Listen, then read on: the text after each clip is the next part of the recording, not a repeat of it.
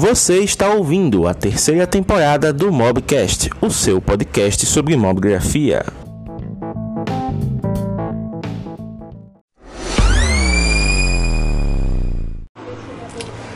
E aí, pessoal? E aí, mobgrafistas? Como vocês estão? Iniciando aqui a live, colocando aqui nosso comentário fixado e vamos ver no que vai dar. Tá aqui espalhando, beleza? Enquanto isso, vamos aqui no nosso nos nossos grupos enviar a nossa live pra galera, né? Falar no Twitter também. Olha só o Rose entrando aqui já. Já vou convidá-lo para dividir a tela motivo pra gente, né? Enrolar aqui. Vamos ver. E olha só, bem... Tudo bem? Boa noite, tá. boa noite, pessoal. Tá me ouvindo bem? Tá tranquilo? Tô te ouvindo bem. Deu uma falhada Bom. no comecinho, mas tô te ouvindo bem. Ah, então agora o Instagram estabilizou. Inclusive, dá um alô pra galera que tá entrando aqui, o Marlon, a Mayara. Deixa eu ver mais quem tá por aqui. A Rita Mendonça. Pessoal, se puderem, por favor, dá um feedback aí com relação ao áudio, ao vídeo, se tá bacana, tanto a minha parte quanto a parte do Rojas. Até porque hoje ele é o convidado, né? A parte dele é que tem que estar tá mais ok ainda. então podem dar um feedback. Enquanto isso, Rosa, eu tô aproveitando para dar aquela última espalhada, né, na, na live pra galera aqui, para chamar o pessoal, né? Falando nos grupos, tudo bonitinho. Mas e aí, tá frio aí onde você tá? Tá de moletom, todo? Então, agora à noite dá uma esfriadinha. Tô, tô no litoral de São Paulo, litoral norte de São Paulo, em Ubatuba. E à noite tá dando uma esfriadinha, mas o dia, os dias aqui estão lindos, tá? Muito bacana. Ah, olha só, que legal. Dei uma fugida nesses últimos dias, mas estou voltando para São Paulo amanhã. Ah, tá ótimo.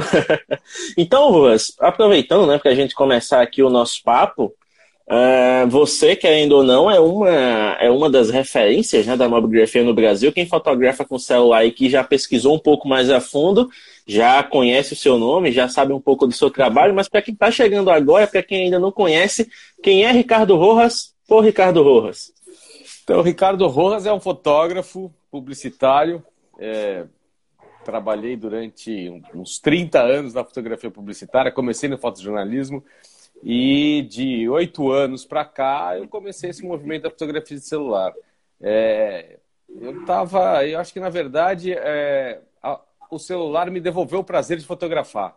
Quando, hum, a, quando a fotografia comercial já não me dava mais esse prazer. É, e eu descobri, descobri de novo o prazer de fotografar com a fotografia de celular, com o celular. E, e aí que foi começou tudo com a mobigrafia. Eu e o Cadu, a gente começou lá em 2012, 2013, é, olhar o que tinha por aí no mundo em relação à fotografia de celular e começamos esse movimento.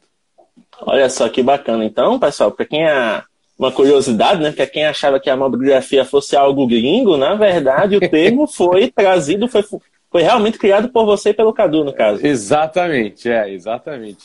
Na verdade, foi até uma sugestão do Cadu, e aí a gente achei genial. Falei, não, vamos, vamos registrar. E a gente registrou. Com PH é, um, é uma marca registrada para fazer os, os eventos que a gente faz, os trabalhos sociais, enfim. É, e com F a gente usa para como sinônimo de fotografia de celular. E acabou pegando é, várias matérias que a gente já deu entrevista, tal, a própria imprensa, a, a grande mídia, usa já o, o, o com F como sinônimo de fotografia de celular, que a gente fica super feliz. Com PH acabou virando a marca porque a gente acabou registrando isso para poder fazer os, o festival, fazer o prêmio, fazer as outras ações que a gente tem. Olha só, inclusive a gente vai entrar nesse ponto daqui a pouco, né? Então, só para aproveitar, deixa, né? Que você está falando de uma mobigrafia com F, uma mobigrafia com PH. Eu estou aqui no site de vocês, mobigrafia.com, né? Para quem não conhece, existe um site do movimento, né? Que daqui a pouco o Rosa vai explicar direitinho como é que funciona porque o negócio não é só o movimento, é tudo aquilo que ele acaba gerando também, né, para a comunidade, em quesito de participação, de contato com a, os grandes players né, do mercado, entre outros fatores que você vai poder fazer o olhinho dessa galera brilhar com mais ênfase daqui a pouco.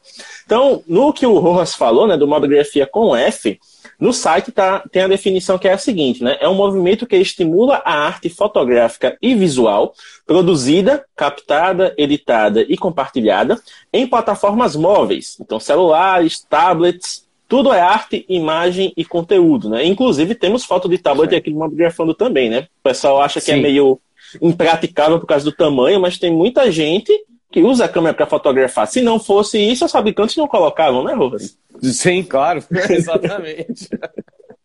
o Inclusive, o iPad Pro... É gente, o fabricante quer mais é que a gente consuma os produtos deles, né? E como, Inclusive, como a câmera é o grande é o grande chamariz das vendas dos fabricantes, de, dos principais players, é, nada mais justo do que o tablet também oferecer uma câmera para você fotografar, né? Inclusive, eu lembro que no, no Microsoft Surface, né, quando a, a, Microsoft começou a lançar, é um chamariz, né, por causa justamente da questão de você poder linkar com o OneNote, né, fazer as notas visuais e tudo mais. E no novo iPad Pro, ele é similar, ou equivalente ao iPhone 11, né, que tem ah, as duas é, câmeras lá. É, é. Não, poder de fogo tem, resta saber se Exato, se a pessoa estiver disposta a usar, fica um pouquinho mais incômodo, mas dá para usar de boa. E no Gente, caso da mobigrafia com pH, né? Desculpa cortar a rua, vai lá, mas... vai lá, vai lá. Né? A mobigrafia com PH é uma produtora cultural que promove a mobigrafia, um movimento cultural, artístico e tecnológico que, por essência, é democrático e inclusivo. Guardem bem essas palavras, tá, pessoal? Democrático e inclusivo, reunindo não apenas fotógrafos e cineastas, como também qualquer pessoa que queira expressar sua arte e contar suas histórias através de plataformas mobile. Veja como o negócio ele é bonito não apenas de nome, mas de ação também, porque para quem acompanha mais tempo, já sabe que é exatamente isso que acontece, não tanto de ações inclusivas que vocês já fizeram. É, Rojas, eu lembro que na época do Fotoclube Lumia teve uma ação que foi feita com a ACD. Você estava participando dessa ação? Não, a, a Mobigrafia acabou não participando. A gente estava próximo deles, mas é, inclusive a gente já tinha feito uma ação com, com o Lumia mas a gente acabou não participando da ação da, da ACD, mas a gente teve contato com várias pessoas. Eu achei genial aquele trabalho, a iniciativa é muito bacana. É, e é, é, a grande vantagem de você poder trabalhar com essas plataformas móveis, né? Porque é, ela, quando a gente fala que ela é democrática e inclusiva, é, são essas possibilidades que esses equipamentos abrem para a gente, para esse mundo da fotografia. É, se a gente dependesse ainda só de câmeras, muitas ações, muitos trabalhos não poderiam ser feitos justamente pela limitação é, de aquisição desses, desses equipamentos. Né? Hoje todo mundo tem um, tem um celular e quase todo mundo fotografa. Né? Exatamente, pessoal, né? Fica com aquela coisa de ah, fotografia é só apertar o botão, né? Mas esquece que a brincadeira ela cai. Você, como fotógrafo publicitário, ainda brincava em níveis mais elevados, né? Olha, é. é, é, é, brincando, você falou, a brincadeira era, era lá em cima. E outro dia, numa conversa, até na. Porque a gente faz uma live toda sexta-feira, eu e o Neto, acho que eu vi o Neto aqui dando o Mirror Mag. É, a Sim, gente faz tá uma live to, toda sexta-feira. E, e, alguém perguntou sobre mercado e tal, acho que foi nessa última semana. E, e realmente, é, é, é um mercado, o mercado da fotografia publicitária, ele é um mercado, eu diria é, nada democrático e nada inclusivo. Ele é extremamente elitista e chato. Os caras exigem que você tenha o melhor equipamento, mesmo que você não precise ter para fazer um trabalho, para fazer uma campanha, para fazer um anúncio. É, mas o, o, mercado quer só para falar que você, o cara está trabalhando com um fotógrafo que tem o melhor equipamento do mercado. Enfim, aí você tem que fazer investimentos e investimentos altos, né? E era um mercado que e é um mercado que não perdoa erro também. Tem, tem esse outro lado, né?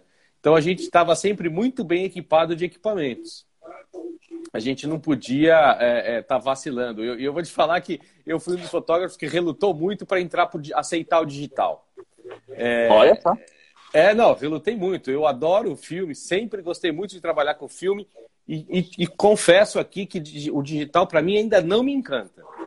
Eu prefiro, eu prefiro o celular do que trabalhar com, com o digital, com uma câmera digital. É, ou, ou, eu, ou, eu faço com filme, eu tenho um trabalho autoral meu que eu estou trabalhando todinho com filme e com celular. Eu até cheguei a testar algumas fotos com, com a câmera digital, mas não, não, me agradava. Então eu deixei de lado, eu estou fotografando com, essas, com esses dois, essas duas mídias, o filme e o celular. E, e o, o, digital eu relutei muito, até o dia que eu perdi a terceira campanha grande. Eu falei, poxa, e só porque eu não tinha uma câmera digital parruda para trabalhar no estúdio. Aí eu falei, bom, vou ter que comprar, né? Aí investi também uma fortuna no equipamento e tal. Voltei a trabalhar com as grandes campanhas, mas não era uma coisa que me agradava, não. Eu acho que o digital, no mercado comercial, na publicidade, eu acho que ele, ele tirou um pouco a autoria e o controle do fotógrafo durante o processo de trabalho. É, e o digital, quando a gente, quando você leu ali, quando a gente fala que é a plataforma que você capta, edita e, e compartilha, que você publica, eu acho que ainda hoje é a única. É a única. Provavelmente, logo mais, a gente vai ver as câmeras com o sistema operacional podendo fazer isso. É, mas hoje o único equipamento que você faz isso e você consegue publicar dele mesmo é o celular, o celular, um tablet, enfim. As câmeras ainda não permitem que você faça isso, né? Olha só, inclusive o Ches Pichu, acho que é assim o nome né, do, do perfil, tá falando aqui, acho que todos os estu todos do estúdio abril relutaram. É, não, então é porque é, a, a Pichu, lembro bem, ela deve lembrar muito que a gente. Eu, eu digo que uma das minhas grandes escolas, eu falei isso na sexta-feira, foi o Estúdio Abril.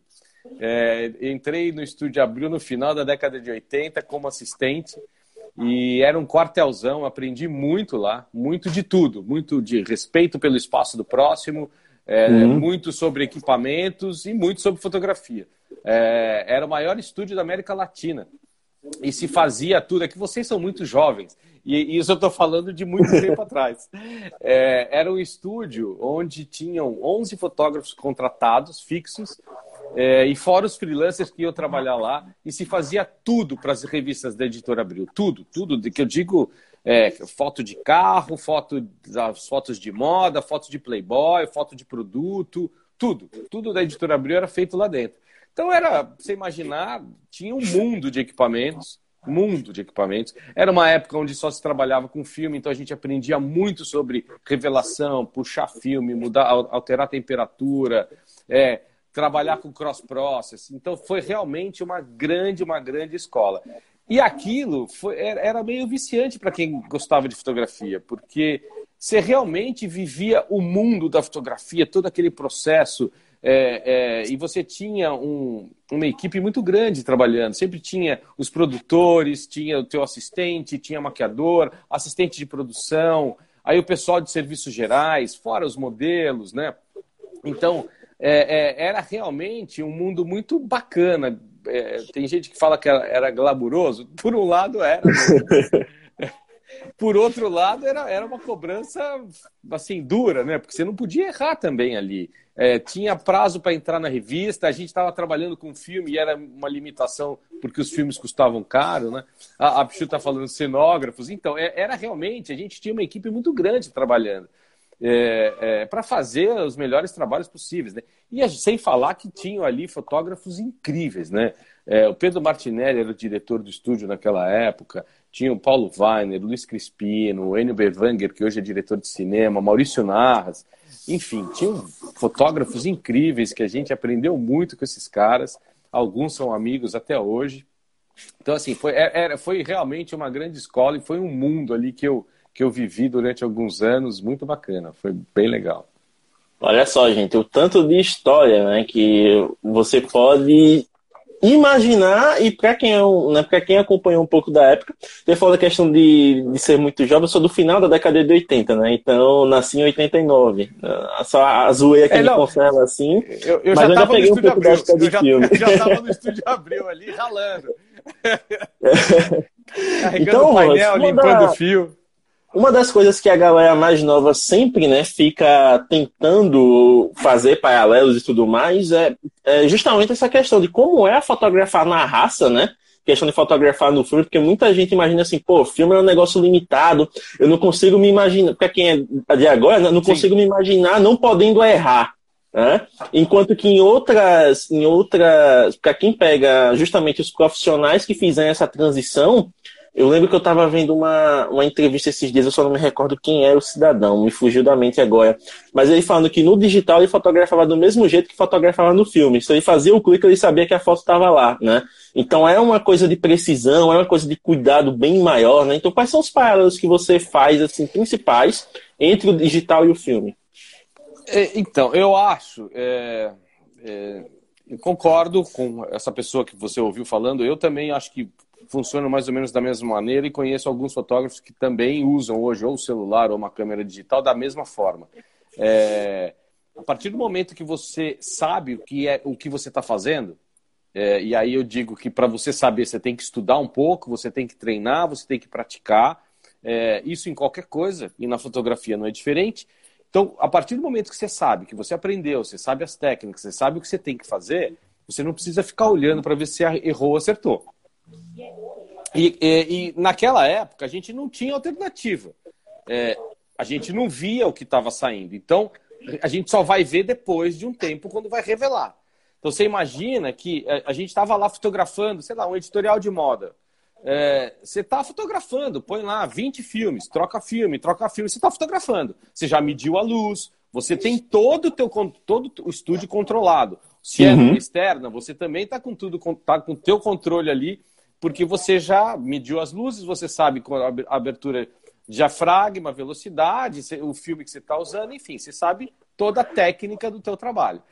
E você já imagina o que vai sair. Só que você tinha que prever qual é a revelação que você vai pedir para ser feita ou vai fazer. É... Então, para mim, o processo continua o mesmo, só diminuiu o tempo, né? Porque naquela época você fotografava, se fosse 20 filmes, 50 filmes, 100 filmes, mandava revelar tudo depois você ia ver o resultado. E aí depois você tinha que escolher. Muitas vezes você fazia 100 filmes para escolher três fotos. Caramba. Cinco fotos. É, porque. E ali é aquela história: você não tem como olhar e falar joga fora e faz outra, joga fora e faz outra. Então, você, você dentro daquele padrão que você criou para sua fotografia, você fazia é, um, um uma quantidade ali que você achava razoável para depois você escolher a melhor situação daquela fotografia. É, então, isso não quer dizer que das cinco que as outras você fez 100, 95 tão ruins. Não era isso. É que era, aquelas cinco eram as melhores para você. Então, aquelas cinco é que você vai mandar para a revista ou vai mandar para o teu cliente. É, as outras, tem, eu tenho vários. Outro dia eu estava vendo meus arquivos, eu tenho várias sobras de fotos, a gente chamava de sobras, que eu acho incríveis hoje acho incríveis, que qualquer uma delas poderia ter ido para uma campanha, poderia ter ido para uma revista. Só que naquele momento as outras é que foram. Então, é, e, e, aí você ia ver aquele trabalho, na verdade, a tua fotografia, depois de umas duas horas, duas horas e meia, que você terminava o teu trabalho, porque era o tempo que se levava para revelar, às vezes até mais tempo, é, dependendo de qual era a demanda de, do laboratório. É, então, eu acho que o meu processo continua sendo o mesmo. É, eu, quando saio com o celular aqui, estou na praia, vou fazer uma foto logo cedo, eu já sei o que eu quero, eu já sei como eu vou fotografar, é, eu já sei até como eu vou editar. Então, a edição no celular, ou na câmera digital menos, mas no celular, com os aplicativos, é, para mim continua sendo uma revelação. É, eu uso muito pouco é, é, efeito filtros de efeito e mais alguns de correção para fazer alguns ajustes. Então, contraste, saturação, é, eu dou um sharpzinho. São coisas que a gente fazia no laboratório. É, o laboratório servia da, dessa mesma maneira. Né? Eu, uma vez eu estava tava já na DPZ e o Sebastião Salgado, para quem não conhece, é um fotógrafo brasileiro que mora na França, né? é da Magno, é um cara meio conhecido. Sebastião Salgado estava lançando o primeiro livro dele no Brasil e a gente fez uma reunião na DPZ, ele foi convidado, ele estava lá e alguém perguntou, acho que foi um diretor de arte, perguntou, mas como é que você faz aquelas fotos incríveis, como é que você vê aquilo? Ele falou, olha, eu acho bonito. Primeiro que o cara tem, ele tem um processo, né? Sebastião Salgado ele vai para esses lugares, ele fica um tempo, ele vai conhecendo e tal, ele estuda a luz é, do, do lugar e aí ele fotografa. Ele falou: ah, eu fotografo, acho bonito, eu fotografo, mas eu tenho o melhor laboratorista da Europa trabalhando para mim. Então, quer dizer, o trabalho dele não termina no clique que ele faz. ainda vai para o laboratorista que, o melhor, eu imagino, o melhor laboratorista da Europa, o cara deve ser fera. O cara deve saber tudo de revelação, né? E ainda tem o processo de ajustes daquela fotografia, né? Escurecer um pouco mais as, as baixas luzes, trazer um pouquinho mais de detalhe, enfim, é todo o trabalho de um laboratório, que eu acho que é o que a gente deve fazer com os aplicativos. Hoje, com, com o celular, a gente tem tudo isso no bolso, né? Fica muito mais fácil. Olha só, né? então muita gente confunde a facilidade com possibilidade de fazer, né? Às vezes você Sim. tem na mão, mas você não enxerga que tem que fazer aquilo, né? Até estava comentando na última live com o Thiago, que, tá aqui, que é outro administrador do perfil, Eu né? que tem aquele pessoal que que tem as fases, né, que a gente vai passando com a fotografia famosa. Tem aquela fase do purismo, aquela coisa do nossa, não, o que tá saindo na lente é o que eu vejo, não vou mexer em nada disso. Aí depois você começa a mexer um pouquinho do Snapseed, conhece o Visco, aí vai aplicando os filtros, vai gostando. Aí depois tem a fase do HDR estourado, que é aquela coisa muito laranja, muito azul, detalhe a perder de vista, e depois você junta tudo e diz, que caramba eu tô fazendo aqui? Não, peraí, vamos, vamos parar, vamos pensar e vamos definir o que é que eu quero fazer realmente com essa foto e aí você começa realmente a construir o seu estilo, né? Aí até a Chespichu tá perguntando aqui, Rua, se você indica algum app legal para edição de foto. Então, eu, hoje a gente tem muitos aplicativos, né? Mas um que eu gosto muito e que eu uso bastante é o Snapseed. É, eu acho que ele não tem algumas coisas que, por exemplo, o, o Lightroom tem, que o Câmera Mais tem, mas eu acho ele uma tremenda usina, extremamente útil para você, você revelar sua fotografia. Então, ele tem vários filtros de efeito, como filtros de correção. Então, você pode trabalhar bem a sua fotografia, seja para alterar essa fotografia, criar alguma coisa nova em cima dela, como para fazer os pequenos ajustes. É o aplicativo que eu mais uso. Eu tenho Lightroom no meu celular, mas eu uso pouco, confesso que eu uso pouco. De vez em quando eu faço algumas coisas com ele. É, e o Câmera Mais eu acho um aplicativo que, que cresceu muito. Eu acho que eles evoluíram muito de dois, três anos para cá, foram incrementando. É um aplicativo bem bacana também. Olha só, que bacana. E Rojas, já que você falou que a fotografia mobile ela devolveu o seu prazer de fotografar, quando a gente fala de prazer, geralmente é, os nossos membros da comunidade associam as coisas que a gente gosta de fotografar. Então, Rojas, o que você gosta mais de, de registrar realmente com o celular? Ih, que pergunta é essa? Vamos, deixa eu pensar uma coisa. É, então, na, na, verdade, eu fotografo o que me chama a atenção. Se, é, se eu não, se eu não estiver pensando em algum trabalho autoral que eu esteja fazendo, porque daí você tem um foco, você tem uma direção, Sim. você tem lá um, um você está seguindo um processo, né? É, mas não tem uma coisa que eu diga para você que eu gosto mais. Eu fotografo o que me chama atenção. E se me chama atenção, eu faço a foto. É, às vezes eu saio na rua para fotografar, mas é raro é, é, é, é mais comum eu estar tá na rua e alguma cena me chamar atenção, eu paro e fotografo. Seja ela é, uma arquitetura com uma luz bonita, seja uma situação de gente na rua, uma coisa mais street. É, mas teve uma época que eu fotografava muito metrô. Hum. Muito. E eu tenho uma série bem grande, não sei nem se dá para chamar de série, mas eu tenho muita foto de metrô. Por quê? Porque eu estava. Tava, e foram alguns anos fotografando o metrô em São Paulo, porque era mais uma experiência minha de trabalhar é, o movimento com o celular. E isso foi engraçado porque eu comecei com um iPhone, que se não me engano era o 4 ou 5.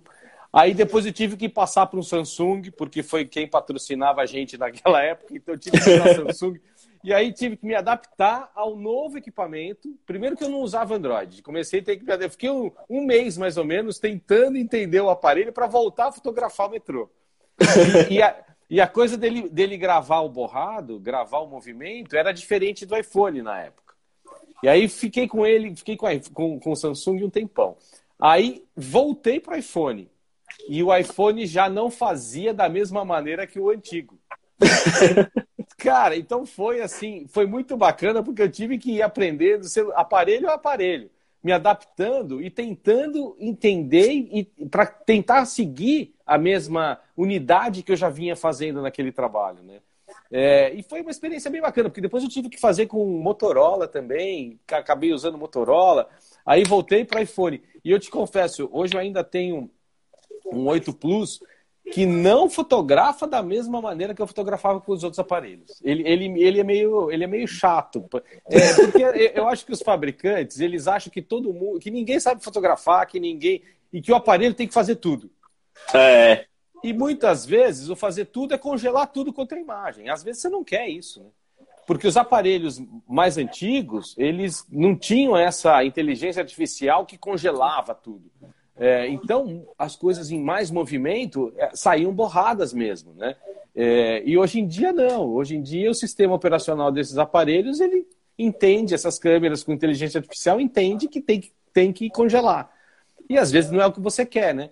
Por isso que alguns aplicativos que têm o manual às vezes ajudam nesse sentido. Rose, já você tocou num ponto muito interessante, né? Porque hoje as fabricantes estão investindo muito na potência dos aparelhos em si, né? Questão de mais processamento, mais memória, é, mais armazenamento, maior variedade de câmeras, inteligência computacional, inteligência artificial. Até que ponto você acha esse mar de recursos prejudicial para alguém que quer se especializar na fotografia? Olha, eu acho que a quantidade de recursos é sempre bem-vinda desde que você possa escolher o que você quer. Não necessariamente você vai usar tudo, mas se você puder usar só uma fração do que ele te oferece, está ótimo. Mas você tem lá as possibilidades de usar o que, ele, o que eles estão desenvolvendo, que eu acho que isso é benéfico. Agora, é, o que eu acho errado nos fabricantes é achar que ninguém sabe fotografar e que o aparelho tem que fazer tudo. É, então, é, isso, é, isso é, uma, é, um, é uma coisa complicada para quem já tem uma experiência um pouco maior com fotografia ou para quem quer experimentar coisas novas dentro da fotografia. E aí, essa coisa do, da inteligência artificial é, e da, da questão da evolução desses computadores dentro de um celular, dentro de uma câmera, isso acaba atrapalhando, porque tira um pouco a tua liberdade de trabalhar e coloca. É, é, essa função de, de decisão dentro do aparelho. Mas não é ele que tem que decidir, é, a, é o fotógrafo, né? Então, eu acho que, nesse sentido, é, é bacana eles estarem desenvolvendo, eles estarem querendo evoluir, mas eles têm que deixar a gente livre para escolher o que a gente quer trabalhar e de que forma a gente quer trabalhar. É, eu, eu, eu acho que os fabricantes de celular deviam olhar para isso como as câmeras fazem, né? A câmera está lá, você tem lá todos os, os comandos, você quer trabalhar no automático, no, quer fazer uma programação, você tem, quer trabalhar no manual, você pode também. Então, é, eu acho que nesse sentido, se você tem essas possibilidades, eu acho ótimo. Quanto mais possibilidades eles trouxerem para a gente, melhor. Olha só, muito importante, né? Então, ter possibilidades é bom, o que não pode é se deixar ser engessado por elas, né? Acho Sem dúvida. É Sem dúvida. Rojas, você fala, uma coisa que foi interessante agora, né? Você falando dessa timeline de mudança de aparelhos, né? De Apple para Samsung, para Motorola, de volta para Apple. O pessoal já está comentando algumas coisas aqui também a respeito dessas mudanças que eles sentiram e se identificaram muito. Então, é, até aproveitando o gancho, né, já que você falou da questão de patrocínios e tal, chegamos no ponto do concurso Mobigrafia, né? Porque você, tá. você fundaram a comunidade em 2012, 2013, a partir daí foram desenvolvendo ainda mais. Então, conta um pouquinho dessa história, de como surgiu a ideia de fazer um concurso de fotografia voltado para celulares. É, isso foi uma coisa que a gente. Foi em 2013 que, é, numa conversa, assim, numa de várias conversas com o Cadu, a gente estava a mobigrafia ela, ela funcionava naquele ano mais fazendo workshops, pequenas coisinhas, é, mas a gente estava tentando entender o que era esse universo naquela época e começamos a pesquisar o que existia fora do Brasil. É, e aí a gente se deparou com é, um movimento muito grande nos Estados Unidos de iPhone, então galerias de fotografia do iPhone, e era uma coisa meio a iPhonografia mesmo. Sim, é, eu já ouvi o termo. É, exatamente. Esse era um termo que os caras criaram, acho que tem até um feed no Instagram, enfim. É, aí a gente conheceu a Shooter Mag, que é uma revista espanhola incrível, só de fotografia de celular. Inclusive, eles não têm anunciante, é, todo, é, é assinatura. A gente começou a entrar em contato com essas pessoas e eu descobri o, o Mobile Photo Awards do Dan Berman, que é, é, o canadense, né? Na verdade, foi a gente descobriu isso daí, aí começamos a trocar mensagem com ele, o Cadu mais, é, e o Dan Berman se interessou em ter uma, uma edição do Mobile no Brasil. Mobile Photo Awards Brasil, América do Sul, uma coisa assim. E aí falei, poxa, se o cara está tá interessado aqui, então é porque deve, deve funcionar, vamos tentar fazer a gente, né? E aí, em 2014, a gente falou, vai ser em 2014. Estava em 2013 e falei, bom, para o ano que vem vamos correr e vamos tentar fazer um primeiro prêmio. E, e, e, na verdade, eu sempre tive na cabeça que isso devia acontecer no MIS. Até por conta de estar em São Paulo, eu há mu muitos anos antes, eu já tinha feito uma exposição no MIS. Eu gosto muito do, da estrutura do MIS, não é um museu extremamente gigante, mas ele é, é ele é bem bacana. É, e aí a gente bateu na porta do MIS, a gente expôs a, a ideia de fazer um prêmio lá dentro e tal. Na época, o André Sturmi era o diretor, que depois foi secretário de cultura aqui do município de São Paulo e tal. É, e o André entendeu que aquilo era positivo para o museu e abraçou a ideia, falou, não, bacana. E a gente teve que correr atrás de patrocínio, né? Porque a ideia estava lá, a gente arregaçando as mangas para produzir, e eu vou te falar que é, é, ali foi uma surpresa para a gente, porque o, quem patrocinou o prêmio, e na verdade a gente assinou um contrato com eles de mais de um ano, foi a Samsung. Uhum. Mas era o último, a última empresa que eu podia imaginar que ia patrocinar aquele nosso evento. Por quê? Porque 2014, para quem lembra, foi o ano da Copa do Mundo. Sim. É, a Samsung estava patrocinando a seleção brasileira. Então, estava pondo um caminhão de dinheiro na seleção brasileira. A gente não tinha um, um, um know-how nenhum, quer dizer, know-how, a gente não tinha uma história de festival, de prêmio. E aí, um amigo nosso levou a gente para falar com a diretora de marketing. E eu digo que talvez, ok, o produto é bacana, tem tudo a ver com eles, mas aí foi uma coisa muito de relacionamento dessa pessoa, que é muito amiga nossa, com a diretora de marketing, que eles eram muito amigos. Sim. E ela falou: tá bom, tá fechado. E naquele dia foi engraçado, porque quando ela falou tá bom, tá fechado, eu tava. O Cadu também usava o iPhone, a gente tava com o celular na mesa, né? Ela falou: tá bom, tá fechado, mas a partir de agora ninguém mais entra com esse negócio, esse aparelho aqui. Vocês vão receber o Samsung e daqui para frente vocês só usam o Samsung. e aí, e realmente a gente recebeu e tal. A gente assinou um contrato com eles de vai um ano, um ano e pouco. E fizemos um livro também que chama O Olhar do Torcedor, que a gente fez um grande concurso é, no Brasil inteiro é, para as pessoas que não podiam ir aos estádios mandarem fotos de como elas estavam vendo a Copa do Mundo.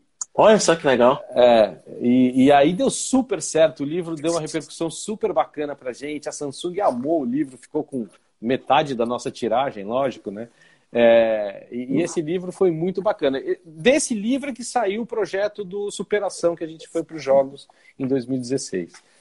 Então, assim, foi, foi esse o nosso, a nossa primeira, é, é, o nosso primeiro ano de prêmio que basicamente aquele ano era só um prêmio e a gente tinha uma exposição de um fotógrafo do Rio de Janeiro que ele falou: Puxa, eu tenho um trabalho é, e eu não sei onde eu posso expor porque é um trabalho feito com celular, que é o José Diniz. E ele mandou para a gente, porque ele fotografou durante mais de um ano uma esquina que ele, que ele passava todo dia para ir para o trabalho dele. E ele fotografava com o celular aquela esquina. E, ele, e a exposição foi com essas fotos dele, eram, eram fotos pequenas, ela tinha 11 metros lineares. Caramba! Porque eram várias fotinhos dessa, dessa, desse trajeto que ele fazia. E ficou muito bacana, ficou muito bacana. E dali para frente a gente continuou fazendo aí o nosso, nosso trabalho e levando esse prêmio. É, a gente, naquele ano, a gente até teve bastante foto escrita, se não me engano, foi por volta de 11 mil fotos, que é uma média que a gente recebe todo ano. É, a gente já chegou a bater na época, da, na, no ano da, da Motorola, quase 17 mil fotos. Caramba! É, é. É bastante coisa que a gente recebe lá por ano. E como é que vocês processam tudo isso? Como é que você define a equipe que. ou como é que você organiza a equipe que vai trabalhar? Porque a tendência é que a cada ano tem que ter mais gente, né? Então, é, é, é, é um processo que a gente acabou é, meio que. A gente consegue hoje fazer isso de uma certa. talvez com uma certa facilidade, acho que por estar tá fazendo. Na, na hora que. Porque eu acho que o grande trabalho nosso ainda, que isso daí a gente não conseguiu ainda ter verba para colocar um robô para fazer, é, é fazer. É, se a hora que eu tiver dinheiro para contratar um robô, pode ser o da IBM, lá o Watson, qualquer um, para ele fazer a triagem, porque eu acho que esse é o maior trabalho, é saber o que está dentro da categoria e o que está fora. Então, por exemplo, uma, é, a gente, e a gente é meio rígido nisso. É, categoria preto e branco. Você pode ter a tua foto, a foto mais linda que você já fez na sua vida, colorida, e entra, coloca na categoria preto e branco, ela nem passa. É, ela automaticamente ela cai fora. Então, esse é, esse é o trabalho maior que a gente tem, é nessa triagem que a gente divide várias pessoas para começarem a olhar desde que, desde que as fotos estão começando a ser postadas. A gente não deixa para o final isso. Então, aí vai fazendo uma triagem. Depois que é feita essa triagem, Aí a gente manda essas fotos, a gente separa todas as fotos que vão para os jurados é, e manda sem nome nenhum, sem feed, sem nome da pessoa, sem autor, sem nada, manda para os jurados. É, e a gente tem lá, cada ano a gente tenta mudar o, o jurado, né? mas a gente convida jurados do mundo inteiro é, para fazerem é, essa avaliação, essa seleção de cada categoria. É, e a gente tem dado muita sorte, eu acho, de, de contar com a ajuda desses jurados, e são pessoas extremamente importantes dentro do mundo da fotografia. O Dan Berman, por exemplo, que é o dono do Mobile Photo Award, já foi jurado do, do, nosso prêmio umas duas vezes, duas ou três vezes. Esse ano a gente teve pessoas super importantes, como o Cossi. Eu, esse é um cara que eu indico, quem quiser acompanhar um cara que fotografa muito bem né, no Instagram, é Kossi, K-O-C-I. É, e ele, ele foi jurado, ele é um professor de Berkeley de fotografia. É, enfim, tem muita gente que a gente sempre tenta procurar pessoas do mundo é, para fazerem o julgamento, para fazer a seleção desses trabalhos. Ah, eu acabei de achar aqui o perfil dele é o Richard Cosse Hernandes. Exatamente, ele mesmo. Vou mandar aqui para a galera, para eles poderem dar uma olhadinha depois também. Depois, quando a gente transformar esse episódio em podcast, eu vou colocar todos os links na descrição. Então, a galera Maravilha. Essa rapaziada sabe muito bem trabalhar com essas redes. Eu, eu invejo vocês, viu? Estamos no caminho ainda, estamos no caminho. Não, por, isso que eu, por isso que eu, de vez em quando, fico espiando a live de vocês, só para tentar aprender um pouco. O nosso lema aqui é sempre compartilhar. Então, o que a é gente vai é aprendendo é o mesmo da mobigrafia, é o que eu falo. A mobigrafia não veio para dividir, ela veio para somar. Ros, uma das coisas que, é, até aproveitando esse gancho que você falou de ter pessoas né, influentes no, no, ramo da fotografia em geral participando do, do, concurso e tal, uma das coisas que mais deslumbra, na verdade, quem está começando é justamente para se imaginar no, no, patamar né, mais à frente, para pensar, nossa, vou fazer, vou trabalhar para ser um grande fotógrafo, aquela coisa. Então, talvez muitos dos que estão presentes aqui, ao ouvir a sua parte, né, falando sobre ser um, um diretor de arte, trabalhar no grande estúdio, né, ter trabalhos para clientes importantes e tudo mais, deve se perguntar, mas como é que um negócio desse, que é o sonho de consumo de muita gente, acaba tirando o prazer por fotografar? Você consegue fazer um paralelo com relação a isso? Então, é, eu acho que assim, parte do princípio que quem gosta de foto, quem é fotógrafo gosta do que faz. É, eu acho que assim como aconteceu comigo e eu descobri que eu estava trabalhando numa agência de, de, propaganda, eu era assistente de arte quando é, eu percebi ali que a fotografia me chamava mais atenção, me agradava mais do que ficar dentro do estúdio desenhando, fazendo trabalho de criação. Talvez eu tivesse ganho mais dinheiro na, na área de criação, mas. É, e aí foi quando eu, eu saí para trabalhar no Estúdio Abril que foi minha primeira grande escola mesmo. Eu já, eu já fotografava, Abril estava patrocinando uma exposição minha. Mas é, ah, é? a fotografia sempre foi uma paixão, eu sempre gostei de fotografar. É, e eu acho que, como adolescente, eu lembro de pegava a câmera do meu pai. Eu sempre surfei, né, quando era jovem, da idade de vocês, assim. E, mas eu surfava tão mal que eu saía antes dos meus amigos e ficava fotografando. Então era mais legal fotografar do que ficar pegando onda. E, e, ali foi, esse negócio foi se desenvolvendo. Cheguei a fazer fotos de surf para revistas de surf da época e tudo mais. É, e aí, é, aí você, quando você gosta, você começa a, a, desenvolver, você vai aprendendo. E aí você entra no mercado. Aí você está lá no mercado, você começa a trabalhar. É, eu acho que assim é, o processo de, do desencantamento da fotografia comigo foi é, primeiro o processo da transição do filme para o digital. Como eu comentei aqui com você, é, eu perdi eu perdi um pouco naquela época o controle da fotografia, porque com, com o cromo, né, com a foto que você vai entregar numa agência de propaganda, era o meu original. Ali estava a minha fotografia. E uhum. ali, ali não tem como mexer. Você tinha uma coisa física que era o seu trabalho que você entregava e pronto. O que, o que a agência vai fazer dali para frente é problema dela. Quando você. quando, é, o cara vai publicar, ele depois fez fusões em cima daquilo, é um outro problema. Mas o meu original, ele era, ele era muito claro que era daquela maneira. E não, e não dava para mexer, não tinha o que fazer. Quando entra o digital, a fotografia é, começa já a passar por um processo onde as coisas começaram a, começaram a ficar chatas. Por quê? É, o tempo de trabalho começa a diminuir, porque você já não tem mais aquelas duas horas, duas horas e pouco, duas horas, três horas de revelação. Então o cara fala: bom, você está com a câmera digital, já está saindo no seu computador, você já manda direto para a agência. Fala: não, peraí, que eu preciso fazer. Não, não precisa ajustar nada porque o cara da agência ajusta.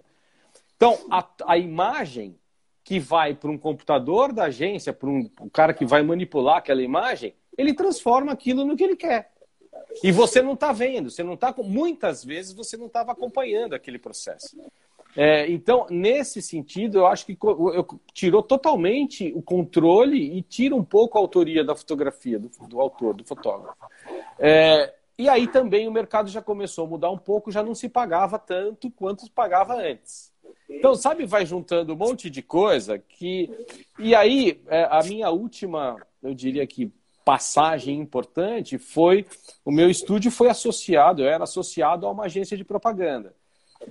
É uma agência, uma agência conhecida até. Eu fiquei seis anos na agência. Era, era só para montar a estrutura de fotografia. Eu falei, tá bom, eu monto a estrutura e vou embora, vocês continuam tocando. Aí fiquei seis anos lá. É, era um departamento dentro daquela agência que dava lucro. Eu era associado ao negócio. Uhum. Eu ficava mais tempo fazendo reunião do que trabalhando, do que fotografando. Meu assistente fotografava mais do que eu, apesar que era eu que assinava. Mas e aí é, você entra num processo que você não quer fazer aquilo.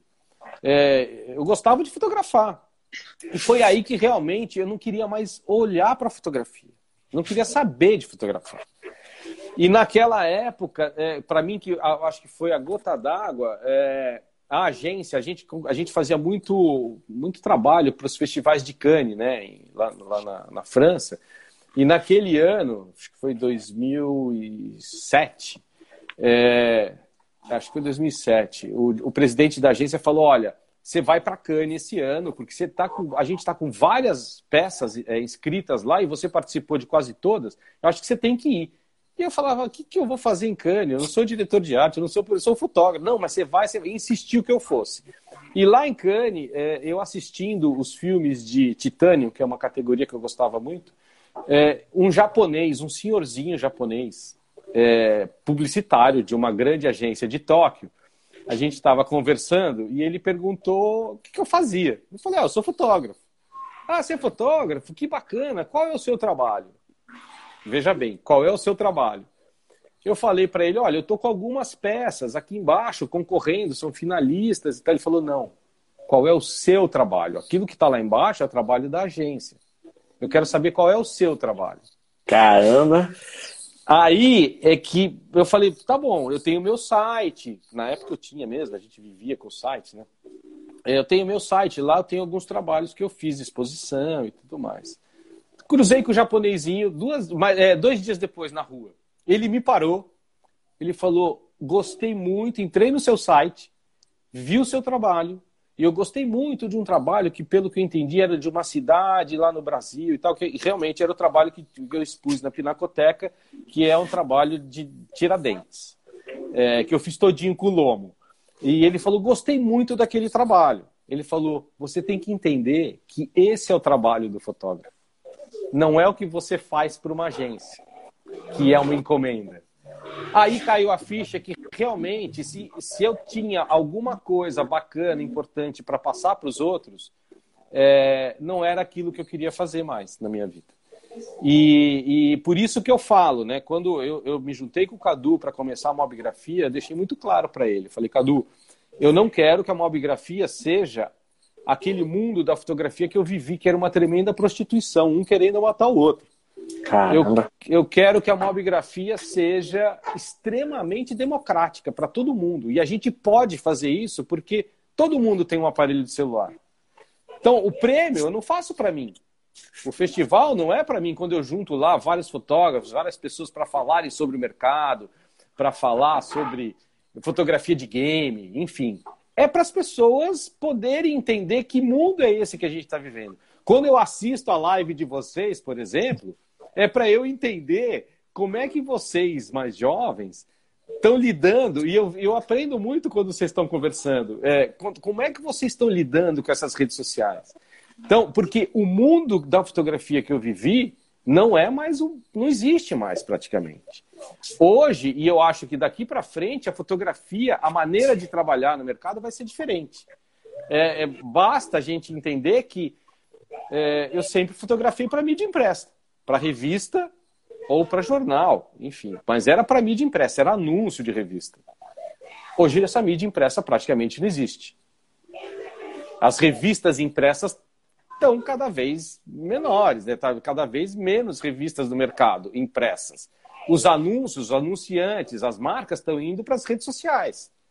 E estão começando a explorar essas ferramentas novas que as redes sociais possibilitam, né? essa, essa nova forma de fazer comunicação, como eu, eu digo. E é uma nova forma de fazer comunicação para todo mundo, até para quem é fotógrafo. Então, vocês que são jovens, quando entenderem que é, o caminho é esse, as coisas vão ficar muito mais fáceis para vocês se inserirem no mercado.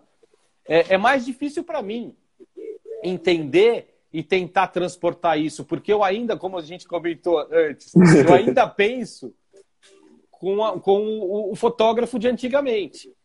Mas eu acho que é lógico, eu não estou falando que não tem que conhecer fotografia, tem que saber fotografia, tem que estudar. Mas é, você, hoje, vocês são conectados. Vocês são. É, é muito mais amigável essa forma de fazer comunicação para vocês do que para mim. Eu ainda. Pô, cara, eu tô começando a ent tentar entender o TikTok agora. no aplicativo. E aí eu fico, fico, vendo assim, e cara, eu, eu vejo muitas pessoas, é, fotógrafos, fazendo fotos, e ali tem vários é, é, é perfis, né? Não sei nem se chama perfil desses caras é, no TikTok. Tem vários perfis que os caras fotografam de uma maneira completamente diferente, que na minha época era inadmissível. Inadmissível. O celularzinho na mão, o cara coloca ali umas coisinhas para dar um efeito, a outra pessoa dando um pulinho ali, fez a foto e o cara publica. Fotos incríveis, incríveis. Mas naquela minha época, imagina, se você não passasse três, quatro horas ou o dia inteiro dentro do estúdio para fazer uma foto, mesmo que você conseguisse resolver a foto em meia hora, você tinha que passar o dia inteiro para valorizar o que o cara está pagando. Senão o cara falava, ah, o cara, o cara fez a foto em meia hora, como é que pode? Entendeu? É, é, e hoje eu vejo fotos incríveis, o cara tá fazendo ali no TikTok mostrando como ele faz ainda. Então, é, é, é, um mundo novo, é um mundo muito bacana, eu acho. Mas você tem que conhecer fotografia. Eu acho que para você fazer uma boa foto, você tem que saber o que é fotografia. Isso é muito importante. eu acho muito legal essa live de vocês, o pessoal interage bastante, né? Ah, com certeza. Inclusive tem uma pergunta aqui, Rosa, que a galera tá aqui uh, pegando fogo assim para saber. O David levantou a pergunta, o Tiago veio também. É, eles querem saber se você tem algo escrito sobre imobiligrafia, né? Algo assim que possa ser. Você falou que tem um livro, né? A mostra que você falou lá da, da Samsung. Ah, tem o nosso livro, mas é um livro de fotografia, né? Não tem, a gente não, ali não tem nada escrito. É, não tenho, não tenho, mas é, eu já tive uma conversa dessa com o Pedro da Gigile da gente poder fazer alguma coisa sobre mobigrafia. A Gegile tem uns livros, que é uma editora, né? É, eles têm uns livros que falam muito sobre fotografia e tem um que fala sobre Instagram. Tenho todos, praticamente. É. Então, eu, eu acho que eu ia falar deles porque eu gosto da leitura. E não é uma leitura técnica chata, é uma leitura bem agradável. E eles falam bastante sobre fotografia e eles abordam muito sobre fotografia de celular. É, mas eu não tenho nada escrito. Pode ser que mais para frente a gente venha escrever alguma coisa tentando trazer tudo isso. Eu eu tava, eu, eu cheguei a, a começar um processo para fazer um mestrado em, em, em fotografia, justamente para levar essa questão da fotografia de celular para dentro do mundo acadêmico. Mas aí na época acabou não dando, tal, e acabei, tá, o negócio, a ideia está estacionada. Olha só, inclusive a galera já está dizendo, já que não tem, faça, por favor. Então você já tem uma demanda para os próximos, para 2021, 2022, né? Quem sabe surgir algo. Rojas, é, uma das coisas que é bem. A gente já está chegando aqui na reta final, né? Já está aqui com, faltando 10 minutos. É, uma das coisas que chama a atenção quando a gente vai para o site né, do Mobigrafia é que ele é um grande resumão sobre o processo né, que vocês têm, da questão das categorias que vocês usam, da, das impressões da imprensa sobre o prêmio, né, a questão do, dos parceiros e tudo mais. Uh, então, como é que você enxerga essa questão do, do, do projeto Mobigrafia e a repercussão que ele tem para a comunidade? Então, você sabe que eu não sei se eu tenho essa dimensão toda que você fala da, da comunidade, mas assim, é, Primeiro, o site, é, é, o que eu acho que eu posso falar, vamos começar pelo seguinte: a, a mobigrafia está tá entrando num processo de transição, né? O Cadu saiu, eu assumi a mobigrafia é, e agora vão vir coisas novas. É, até por conta dessa saída dele, eu estou reestruturando muita coisa na mobigrafia. É, a começar da cara dela. A gente vai mudar, eu vou mudar a cara dela, é, eu vou mudar o site. Eu acho que o site tem que ter uma outra posição, outro posicionamento. É, mas hoje o site ele é basicamente o prêmio. Ele é basicamente o prêmio. É, a gente usa o site justamente para colocar o regulamento, para as pessoas poderem ali ler o regulamento e saber o que tem que fazer, o que pode fazer, o que não pode fazer. Mesmo assim, ninguém lê regulamento e acaba. Mas a gente deixa lá, eu tenho que deixar. Então, o site basicamente ele é uma, ele é o prêmio de mobigrafia.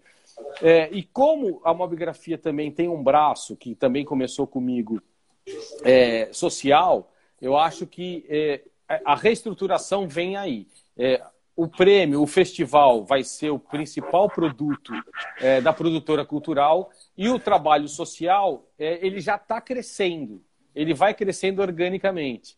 Eu estou fechando já com uma, uma outra ONG agora, uma iniciativa, já comecei as aulas com eles. As aulas na periferia eu quero retomar agora, que já está flexibilizando essa questão da quarentena, quero retomar. Então, é, esses vão ser os dois principais pilares da mobigrafia: o trabalho social e o festival como um todo. Talvez o festival possa ter edições menores, levando fórum, exposições para outros lugares, como eu já levei exposição do, do festival lá para Itu, para o Interfoto é, levei palestrantes, fotógrafo, fiz uma, uma mesa de conversa lá com o Marcelo Greco e com, com o Cristiano Mascaro. Enfim, é, são, são braços da mobigrafia que podem estar indo para outras cidades, para outros lugares que não podem estar aqui no festival. Mas é, é, o site ele provavelmente vai continuar sendo o principal é, é, veículo para o prêmio, por conta do regulamento. É muito importante que esse regulamento sempre esteja acessível para todo mundo. Então ele, ele vai continuar sendo assim. É, mas que vem coisa nova por aí, vem. Porque eu acho que a mobigrafia, é, hoje, né, é, com tudo isso que a gente já fez, é, fotografia de celular não é mais novidade para ninguém. Uhum. É, quando a gente começou, era muita novidade e muita gente criticava. Hoje eu acho que as críticas são de menos pessoas, eu acho que até numa intensidade menor. É, então a gente está olhando é por isso que eu falo que eu, eu sigo, estudo, assisto vocês, que é eu estou olhando para um, um, lado mais da tecnologia. O que, que a tecnologia pode trazer é, num futuro próximo de benefícios para a fotografia? Então eu acho que a mobigrafia, não vou falar com certeza, tá? Porque não posso, mas eu acho que a mobigrafia vai começar a trabalhar um pouco mais a questão da tecnologia dentro da arte. E poder trazer novas abordagens, novas maneiras de consumir o conteúdo da foto, não apenas ser uma foto, mas uma mensagem maior, né? Sim, sim, eu acho que a gente tem. A gente está só começando com essa nova forma de fazer comunicação. É, e eu acho que a imagem. Acho não, eu tenho certeza, a imagem é o protagonista disso. É, toda essa. Vejam essas, esses aplicativos todos. E lógico, né? A gente está falando de fotografia, mas a gente tem, não pode esquecer o vídeo. Sim. É, o próprio TikTok. Eu acompanhei os protestos nos Estados Unidos pelo TikTok. Eu passei uma semana, porque o TikTok, os caras filmavam e já postavam, filmavam e postavam. Então eu fiquei uma semana, a, a semana mais intensa lá deles, acompanhando o TikTok e eu via muita coisa do TikTok, dos dois lados, entendeu? Dos dois lados da, dos protestos. É, enquanto a televisão aqui, aquela coisa, a, o jornal, a, as emissoras, elas postam, elas publicam o que elas querem. O TikTok não, o TikTok publica tudo. É. De qualquer coisa. Então você, você faz o seu filtro. Eu acho importante você ter acesso a isso. Eu acho que essas redes sociais trazem isso pra gente. Olha só, uma frase, acho que para finalizar isso aqui com chave de ouro, né? Você faz o seu filtro. Seremos nós, o, o, o, os laboratoristas contemporâneos, né? Usando as técnicas e tudo mais para transformar o, negativo em algo que seja visível para as outras pessoas. É, é. Olha só. Rose, eu estou honrado, cara, de verdade, de ter a, a sua presença aqui nessa noite. Todo mundo aqui nos comentários estão né, eufóricos com tanta história compartilhada, com tanta coisa, né? Principalmente essa história do japonesinho, acho que vai ficar martelando a cabeça da galera o resto do fim de semana. Né? Vai ter muita gente refletindo aí com relação ao próprio trabalho. E com relação a esse segundo semestre, ainda temos quatro minutos aqui. O que é que o pessoal que acompanha a mamografia pode esperar, além do, do site reformulado? O que é que você tem de, de spoiler para poder adiantar para a gente aí? Então, eu, eu no segundo semestre, eu dependo ainda, sendo bem genérico e não vou ser. eu, de, eu dependo ainda de da quarentena terminar. Porque se a quarentena, se a gente tiver possibilidade de museus abertos, é, aí sim a gente a mobigrafia vai voltar fisicamente com algumas ações, até com o MIS. Isso daí foi um combinado que eu tive com ele. Pode até ser, quem sabe, que os, os finalistas e vencedores tenham uma exposição física de novo esse ano. Massa. Mas é, é, eu acho. E tem o fórum. Também, se eu conseguir o fórum presencial, é, eu, talvez a gente consiga também, porque eu tenho algumas datas e tenho alguns combinados com o próprio MIS para a gente fazer algumas ações lá dentro. Olha só, então, galera, para quem acompanha né, tanto a, a comunidade do Rojas, quanto também aqui, a gente está trabalhando nas novidades também. Quem acompanha o grupo oficial do Telegram já sabe. Mas eu vou adiantar aqui, porque ainda não, tá todo mundo já. Aí também está trabalhando no nosso site, tá, Rojas? Então vamos ter aí algumas novidades. Algum... Estamos reformulando conteúdo. Pela primeira vez estamos com agenda de conteúdo adiantada até setembro. O Thiago fica oh. rindo aqui, porque a gente é sempre bagunçado. A gente, a gente tem agenda de live até setembro, a gente tem conteúdo no YouTube até agosto, até segunda semana de agosto. Então, assim, estamos organizando a casa aos poucos, mas é, é necessário, né? Porque a, a, a, comunidade depende da gente estar é em ação. É, é isso aí. Não, mas olha, eu, eu, fico feliz de ver vocês fazendo esse trabalho é, e, e, tendo, usando até o nome mobigrafia, né? É, e falando da questão da comunidade. Eu acho muito importante isso. É, porque é aquela coisa, não adianta a gente fazer só pra gente, né? Eu acho que a gente tem que abrir para os outros. É, eu acho que todo mundo tem o seu espaço, desde que tenha acesso ao conhecimento. Eu acho que essa é uma função nossa. Você aí com, com o teu canal, com os seus canais, né? E que faz isso muito melhor do que eu. Mas eu aqui com a mobigrafia, aí lutando para a gente estar tá crescendo cada vez mais e agregando mais pessoas. É isso aí, quem ganha é a comunidade, né? Tendo é essa, esse, essa disponibilidade tão grande de gente produzindo conteúdo e não apenas produzindo por produzir, mas produzindo né, com o intuito realmente de é. tornar o conhecimento mais popular. Então, Rojas, mais uma vez, muito obrigado, meu amigo, pela sua presença aqui hoje. Espero que você tenha um bom final de semana, né? Aproveite aí para descansar, que você vai voltar para São Paulo né, em breve. Volto. E tem um minuto ainda para você aí se despedir da galera, chamar para quem não conhece, conhecer a mamografia, então fique à vontade. Cara, eu que agradeço o teu convite é, e aquela coisa, eu, tô aqui para colocar uma biografia para todo mundo, convidar todo mundo para estar tá seguindo, para estar tá no prêmio ano que vem, né? O prêmio só acontece agora ano que vem. É, e em final de janeiro, começo de fevereiro, a gente já deve estar tá anunciando aí as coisas do prêmio. É, e, gente, contem comigo para o que vocês precisarem, todo mundo. E eu respondo mesmo. Manda mensagem, quer tirar dúvida, tira dúvida. É, é, eu, eu, sou mobigrafia, mas eu estou aí com todo mundo. Eu estou aprendendo junto com vocês. Não tem essa de que eu sei mais ou sei menos. A gente está aprendendo junto e sempre está aprendendo. Contem comigo e o que você precisar, conta comigo também. A gente vai fazendo coisas. Quem sabe a gente faz uma parceria para alguma coisa do ano que vem no prêmio? Com certeza, estamos à disposição. legal, legal. Obrigado pelo convite. Adorei as pessoas participando com os comentários muito bacana, muito bacana, porque não é toda live que tem o pessoal tão ativo assim. Muito legal. Obrigado, Pichu, por ter acompanhado a gente aqui o tempo 10 segundos, Rojas. É isso aí, gente. Obrigado. Um bom final de semana para vocês. E continuem aí com